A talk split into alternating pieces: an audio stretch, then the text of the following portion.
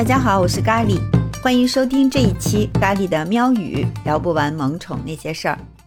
在昨天的节目里啊，咖喱跟大家分享了两支著名的钢琴曲。虽然泽泽康佛雷不能跟大名鼎鼎的作曲家肖邦相提并论，但是呢，这两支曲子可都是猫咪带来了灵感啊。那个《猫咪圆舞曲》成了传世名作。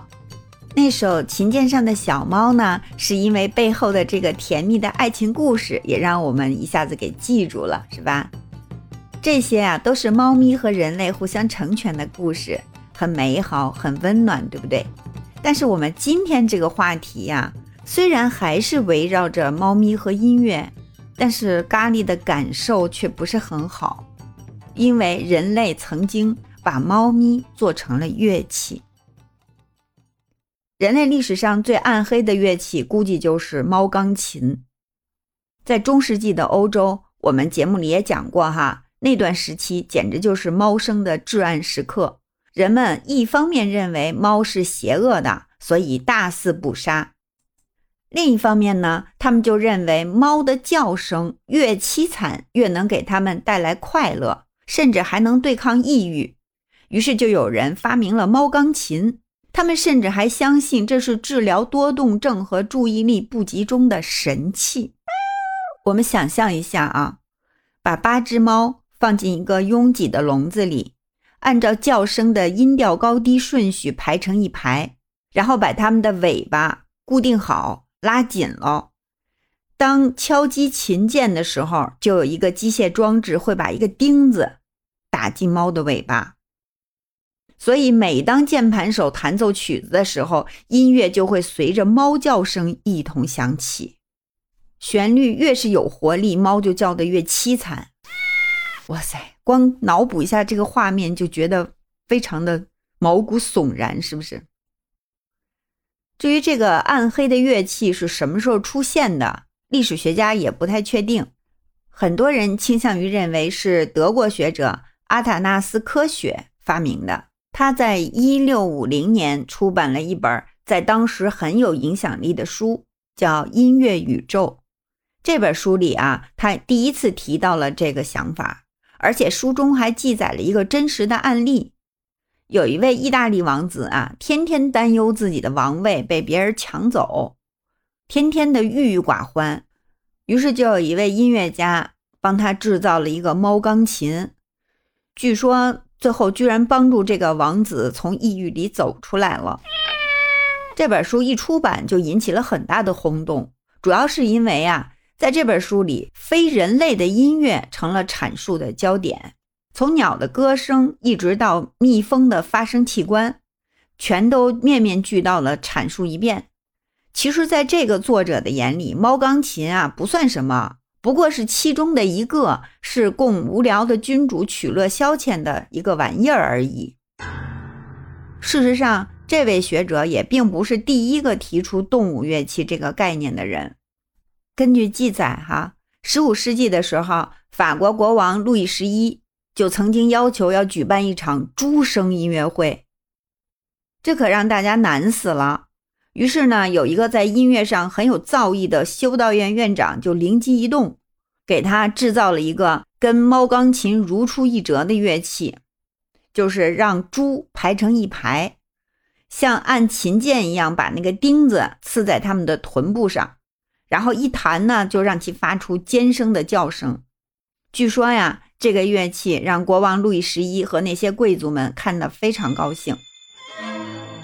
想想啊，在那个年代，伽利略都被当成异教徒折磨致死了，那制造出猫钢琴啊、猪钢琴这样的暗黑又疯狂的乐器，也就不那么让人觉得匪夷所思了。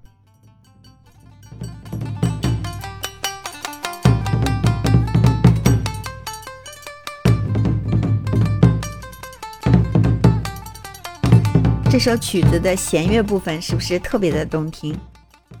这是一种日本历史悠久的传统乐器，叫三味线，样子很像咱们中国的三弦，是用细长的琴杆和方形的一个音箱两部分组成的。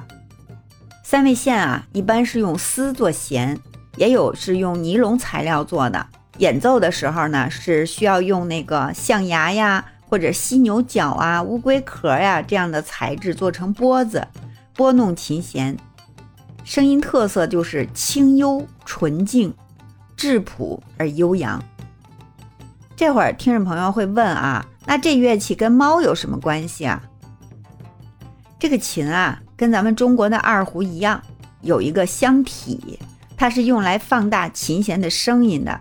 想让琴声达到最优质的音色，就得用猫皮打造箱体。这你还能说跟我们的猫猫没有关系吗？三味线啊，是歌舞伎的主要伴奏乐器，在日本已经有四百年的历史了，一直是日本传统文化的一个重要标志。按说三味线是中国三弦演化来的，但是我们在中国没有听说过杀猫做琴，对吧？这是因为啊，在我国咱们的三弦的振膜是采用的蛇皮，但是在日本人的信仰当中啊，这个蛇的地位特别高。比如日本最著名的蛇神就是神话中的妖蛇八岐大蛇，还有就是有一部分地区啊，还有尊奉白蛇的习俗，叫做岩国白蛇。另外还有一个三轮明神的大物主神，也是兼具了蛇神、水神和雷神的神格。所以啊，在日本用蛇皮做琴肯定是不行的，他们就只能退而求其次，采用了这个猫皮。另外呢，就是日本人酷爱养猫，那么老病而死的猫啊，自然就很多。所以呢，取皮做琴，他们也算是因地制宜了。而且他们坚定地认为，只有猫皮是最好的制作材料，它能与乐器完美结合，演奏出最动听的旋律。现在啊，随着人类动物保护意识的增强。大多数的三维线箱体也都采用了人工合成的替代材料，那些用猫皮做成的三和线啊，都属于顶级的琴啊，已经被珍藏起来了。至于暗黑乐器猫钢琴，更是早就已经遗落在了人类文明发展的进程当中了。咖喱做这期节目啊，并不是想故意的耸人听闻哈，博个关注什么的。而是想真实的展现，在人类文明发展的历史上，我们对待动物，尤其是对待我们现在视若珍宝的猫咪，那些绕不开的 bug。所以我就说嘛，现如今善待我们身边的猫咪，估计就是修补这些 bug 最好的方式了。好了，我们今天的节目就到这儿，感谢你的收听、订阅、点赞和分享，下期节目再见。